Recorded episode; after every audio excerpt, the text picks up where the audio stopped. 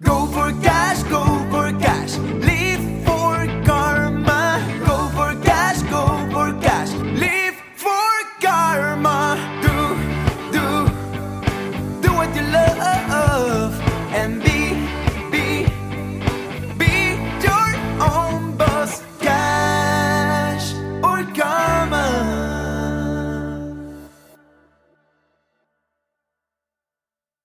Hallo Martin, guten Morgen. Wie geht's dir denn heute? Nachdem du da warst, schlecht. Ansonsten eigentlich relativ gut. Willkommen in unserer Liebes-WG von Cash oder Karma.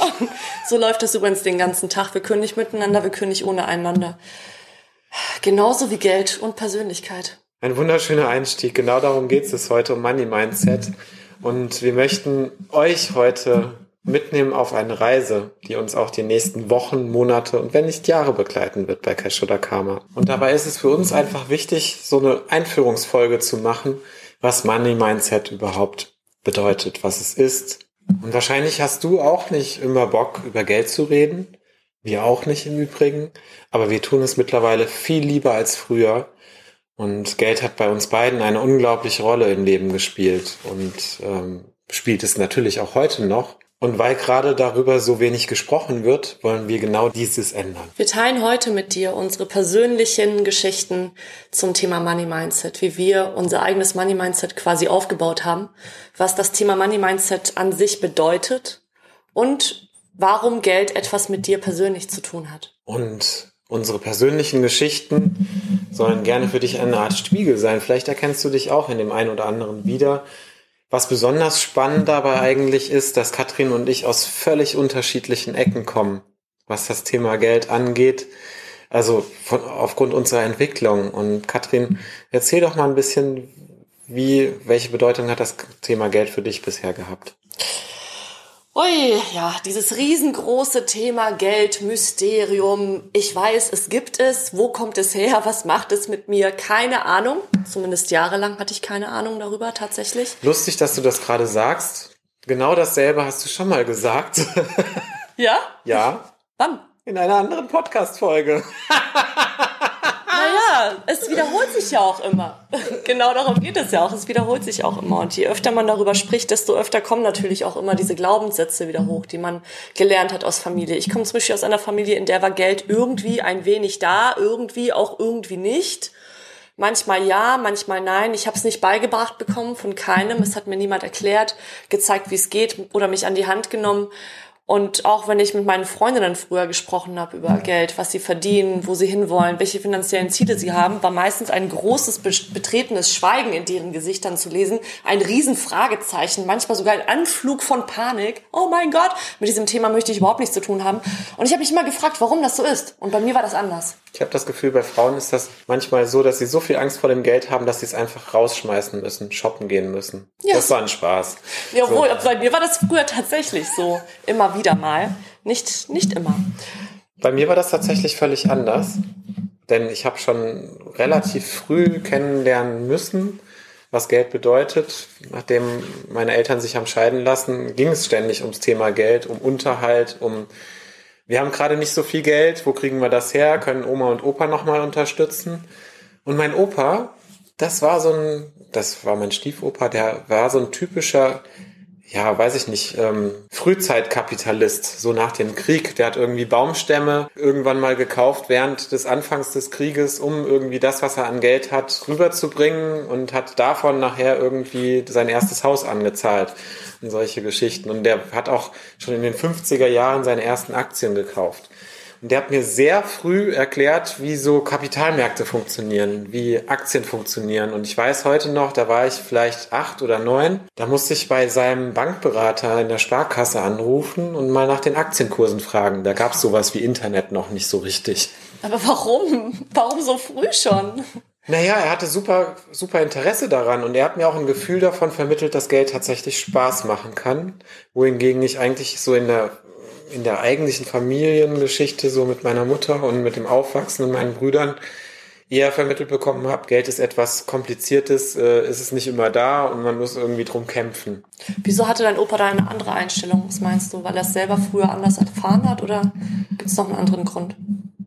Ehrlich gesagt kann ich das gar nicht so genau sagen. Er hatte einfach eine andere Einstellung. Und das finde ich eigentlich das Spannende daran, dass es unterschiedliche Einstellungen zum Thema Geld geben kann. Auch innerhalb von Familien, die sich sehr nahestehen. Absolut.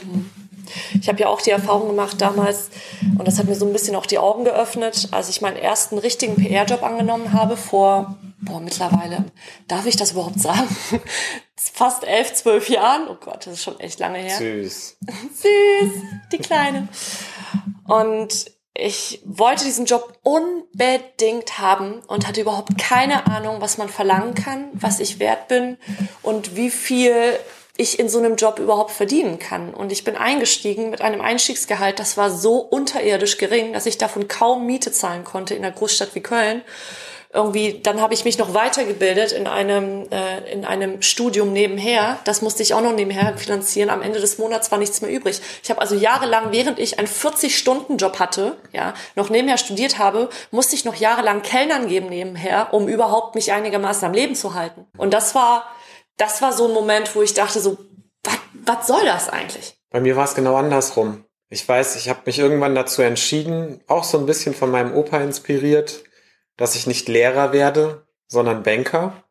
Und habe eine Bankausbildung gemacht. Äh, das war gerade um die, um die Jahrtausendwende, wo der Euro eingeführt worden ist. Auch zu der Zeit, wo plötzlich alle möglichen Menschen auf die Börse zugerannt sind, weil dort gab es ganz viel Geld zu verdienen. Das war so das Segment aller Internetunternehmen, von denen es wahrscheinlich irgendwie 80 Prozent heute nicht mehr gibt. Da konnte man super viel Geld verdienen. Ich weiß noch, dass während der Ausbildung habe ich ganz viele Wertpapierdepots eröffnet, schon irgendwie nach drei Monaten, weil einfach so viel los war. So ein bisschen Geldgruber-Stimmung. Nee, Goldgräber. Ja, genau. Geldgruberstimmung. Geldgruberstimmung. Die gute alte Goldgräberstimmung, wie wir es aus den amerikanischen Filmen kennen. Ja, und diese Goldgräberstimmung gibt es immer wieder. Und damals gab es sie eben auch.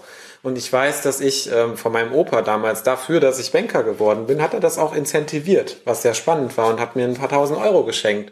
Und die habe ich an der Börse angelegt und das lief auch super gut, bis dann irgendwann der erste Crash kam meines Lebens. Und das Geld war alles weg. Und um eine Vorstellung davon zu bekommen, wie viel Geld das war, ich hatte damals, ich war nie ein Autofan, aber ich fand irgendwie ein Audi TT ganz geil.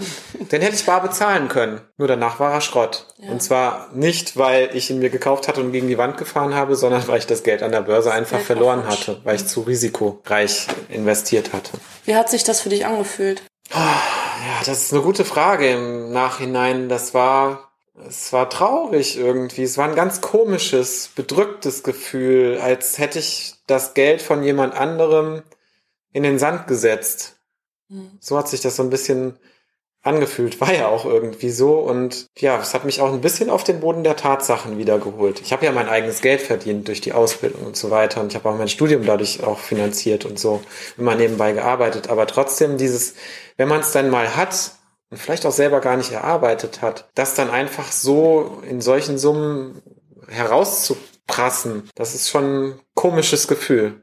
Würde ich heute, glaube ich, nie wieder so machen. Hat dich das auf irgendeine Art und Weise verändert oder geprägt? Naja, auf jeden Fall hat mich das geprägt. Ähm, ich bin dann Banker wieder geworden nach dem Studium und habe mich ganz viel mit mit den Situationen von Menschen, mit den Finanzsituationen von Menschen beschäftigt und das, was ich dabei erlebt habe, ist, dass fast alle, wenn nicht sogar alle, irgendwie ein Thema mit dem Thema Geld haben. Sei es, äh, weil sie es nicht haben, weil sie zu viel ausgeben, weil sie es zu sehr horten, weil sie es nicht zurücklegen wollen, weil sie sich nicht entscheiden können, weil der Horizont zu lange ist, wenn, wenn sie es für die Altersvorsorge zurücklegen und, und, und. Überall gibt es so ein bisschen Problemchen im, äh, in der Einstellung dazu. Mhm.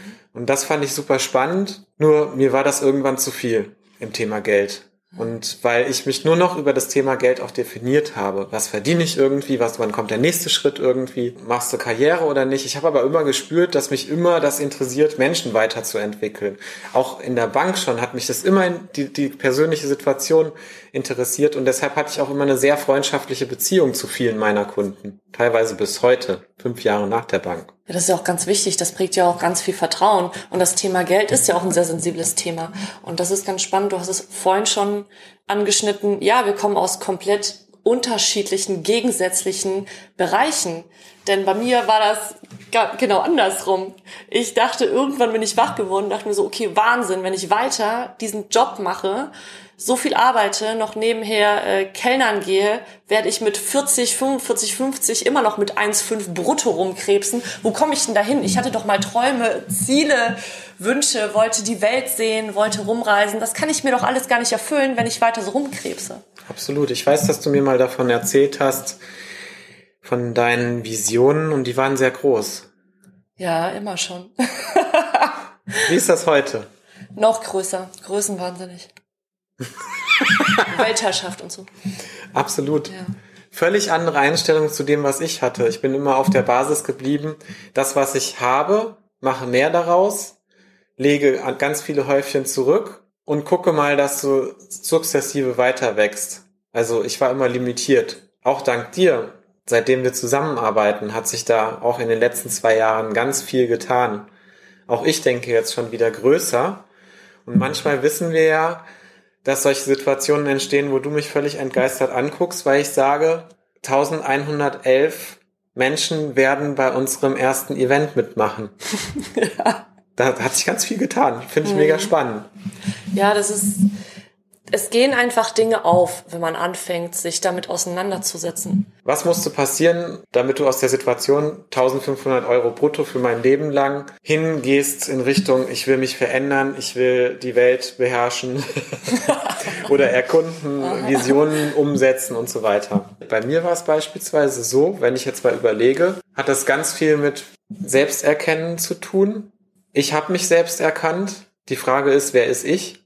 Mein Körper hat mir das gezeigt. Mein Körper hat mir irgendwann Grenzen gesetzt und gesagt, hier das mit der Bank, das ist nix. Das ist viel zu geldlastig. Schwindelattacken und so weiter und alles viel zu viel, viel zu stark auch in die persönlichen Situationen der Menschen reingehen und so weiter. Außerdem, das Thema Geld ist nicht nur das, was dich ausmacht, sondern du bist selber auch jemand und darfst dich damit auseinandersetzen.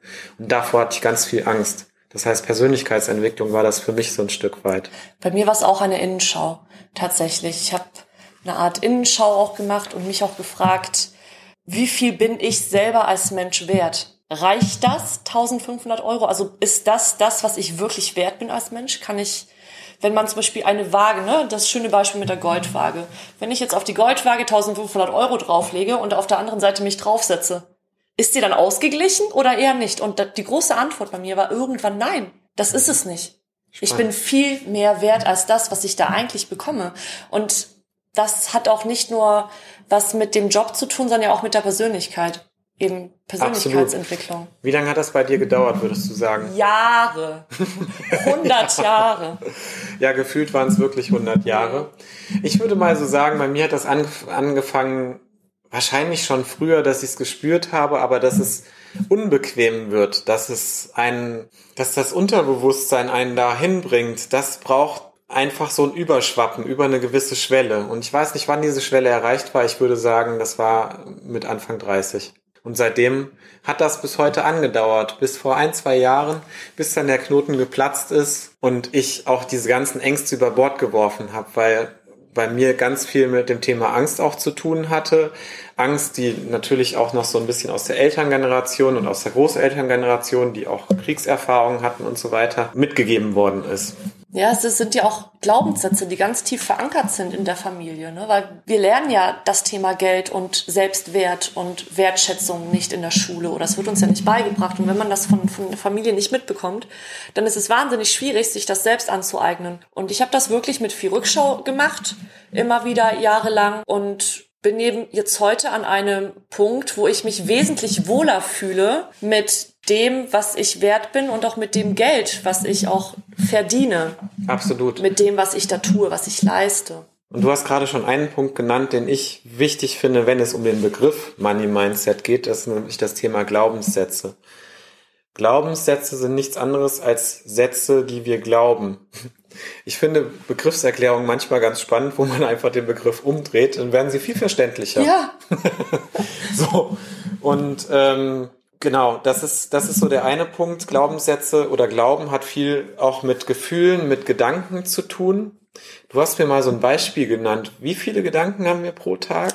Ah ja, das Beispiel liebe ich wahnsinnig, dass äh, wir denken zwischen 60 bis 80.000 Gedanken pro Tag und 80 Prozent davon sind die gleichen Gedanken, die wir gestern schon hatten. Da gibt's diesen tollen Spruch von Albert Einstein, der mal gesagt hat, die Definition von Wahnsinn ist, jeden Tag das Gleiche zu tun und ein anderes Ergebnis zu erwarten. Sprich, wenn ich jeden Tag dieselben 80 Prozent Gedanken denke, kann ich doch morgen nicht mein Leben verändern. So. Und schön war auch, nur ein Prozent der Gedanken, die wir denken, sind uns überhaupt bewusst. Das heißt, wenn wir über das Thema Mindset sprechen, da steckt so ein bisschen auch das Thema Bewusstsein mit drin, weil wenn ich ein Set habe von Gedanken, eine Ansammlung von Gedanken, muss ich ja erstmal wissen, dass ich sie habe. So, das ist ja so ein bisschen der erste Schritt. Und dann geht es um das Thema Veränderung. Glaubenssätze feststellen und vielleicht auch verändern, meine Einstellung verändern, damit auch Gefühle verändern, Gedanken verändern und das Ganze auch erleben, dass sich das verändern kann, sich bewusst machen, woher kommt das überhaupt? Meistens ist es aus der Erziehung oder aus Erfahrungen. Die Familie spielt eine Rolle. Wie hat Mama das Thema Geld angesehen? Wie hat Papa das Thema Geld vermittelt? Gab es überhaupt eine Vermittlung? Weil ein Schulfach finanzielle Allgemeinbildung gibt es bis heute nicht. Woher bekomme ich überhaupt das Wissen? Was sehr schade ist. Absolut. Es gehört eigentlich auf jeden Unterrichtsplan, um ehrlich zu sein. So, und am Ende geht es viel dann auch um Routinen und, und solche Dinge. Und was ich nochmal spannend finde, ist überhaupt über das Thema Geld auch nachzudenken. Was ist überhaupt Geld? Was würdest du sagen, was ist Geld? Geld ist für mich eine Freifahrkarte. Freifahrtkarte in meine Zukunft. Ja gut, sehr poetisch natürlich ausgedrückt. Aber Geld. schön. Für mich ist Geld im Endeffekt ein Schein, auf dem irgendjemand mal eine Zahl draufgeschrieben hat. Absolut. Und was? Mehr ist es nicht. Ja, eigentlich nicht, wenn wir es mal so de facto überlegen. Aber was steckt dahinter? Das ist ja das Entscheidende. Und dahinter steckt ja in der Regel immer irgendwie eine Art von Bewertung. Das heißt, dem, dem Schein mit der 50 drauf oder der am liebsten noch 500 wird irgendeine Bewertung beigemessen. So, und je nachdem, wie ich selber dazu stehe, ist das eine positive, eine negative, eine neutrale Bewertung zum Thema Geld. Und was auch dahinter steckt, ist immer ein Versprechen. Das heißt, ein Versprechen, dass eine Leistung erbracht wird oder dass meine Kaufkraft eingelöst ist, dass ich auf den Markt gehen kann und meine Tomaten dort kaufen kann. Es verbirgt im Prinzip das, dass ich eine Leistung erbracht habe, die ich dann wiederum weitergebe, um eine andere Leistung zu erhalten. Also eine Leistung kann ja zum Beispiel sein, dass ich Zeit investiert habe und dafür mein Geld bekomme und beispielsweise diese Zeit wieder in jemand anderen investiere, so wie wir das beide schon gemacht haben, indem wir uns auch Menschen geholt haben, die uns beide dabei helfen, den Weg, den wir gehen, zu gehen und uns so ein bisschen aus dem Dickicht herauszuholen. Aber es gibt auch verschiedene Arten von Geld. Was glaubst du, wie viele verschiedene Arten von Geld gibt es? Oh, da bin ich total überfragt. Wenn wir alleine mal an die Währungen denken. Ich habe keine Zahl im Kopf, aber wir haben ja so knapp 200 Nationen. So, da gibt es Währungen, die sind in mehreren Staaten irgendwie unterwegs, so ein, so ein Euro oder ein US-Dollar, aber allein das Thema Währungen. Und dann gibt es Bargeld, wie du es gerade gesagt hast. Ja. Und die Online-Version davon. Ja, das sogenannte Ja. Buchgeld hat man das früher genannt. Ne? Heute würde man es wahrscheinlich Online-Geld nennen. Aber früher hieß das eben Buchgeld, weil es in Büchern festgehalten worden ist. Ja, wenn Geld reinkommt, gibt es schon viel, wieder verschiedenste Varianten. Honorare, Gehälter, Löhne. Wenn ich's hab, habe ich Vermögen. Wenn ich's nicht hab, habe ich Schulden. Wenn's reinkommt, sind's Einnahmen. Wenn's rausgeht, sind's Ausgaben. Wenn ich davon die Differenz nehme und da bleibt was übrig, sind's meine Einkünfte. Einkünfte aus Vermietung und Verpachtung, aus äh, selbstständiger Arbeit, aus Gewerbegetrieb, äh, Forst- und Landwirtschaft und so weiter und so fort.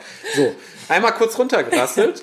Mega spannend, dass es so einen Umfang einfach hat und es ist kein Wunder, um es nochmal darauf runterzubrechen, dass wir als Mensch aufgrund der Komplexität damit ganz oft ein Problem haben. Ja, und Geld ist definitiv auch ein Teil von dir und von mir. Es ist im Endeffekt ein Wert, den ich irgendwo geparkt habe. Ein, ein Wert von dir selbst. Ein Wert von mir selbst, ja. Deswegen ist auch Selbstwert und Geldwert oftmals identisch in Absolut. vielen Belangen. Auch wenn wir das so nicht einsehen wollen und auch wenn es mir am Anfang sehr schwer fiel, das so einzusehen. Absolut. Und genau deshalb geht es bei uns zum einen um das Thema Persönlichkeitsentwicklung und auf der anderen Seite um die Einstellung zum Thema Geld. Und wir möchten beides zusammenführen und wir möchten euch eine Abkürzung bieten von dem Weg, den wir auch gegangen sind, auf das ihr nicht so lange damit braucht, um an den Punkt zu kommen, dass ihr Freiheit spürt. Freiheit sowohl persönlich als auch in Gelddingen. Und deshalb folgt uns gerne auf Instagram, abonniert den Podcast weiter, weil wir weitere Themen Genau diese Themen, die wir auch gerade genannt haben, da gehen wir tiefer rein, da gehen wir ins Detail, so dass es auch richtig mal schmerzt, so dass es aber auch mal richtig gut tut, weil du Erfolge spüren wirst. Und das Wichtigste daran ist, dass ihr auch unseren Newsletter abonniert, weil wir gerade an einem sehr geheimen Projekt arbeiten, mhm. wo auch nur die Menschen, die jetzt den Newsletter bekommen, am Ende die Info bekommen und damit auch den ersten Eintritt. Und du findest diesen Newsletter auf www.cash-oder-karma.de. Schön, dass du heute dabei warst und für dich deine Cash- oder Karma-Frage beantworten möchtest. Downloadmaterial und Hintergrundinformationen findest du auf unserer Website www.cashoderkarma.de. Und wir freuen uns natürlich, wenn du uns bei Instagram folgst, wo es einen Blick hinter die Kulissen gibt, auch nochmal zusätzliche Infos und die eine oder andere Inspiration für dich und deinen Alltag. Wir freuen uns natürlich auch auf deine Themenvorschläge. Daher schreib uns einfach, welche Themen dich ganz besonders interessieren und was wir für dich in Zukunft aufnehmen dürfen.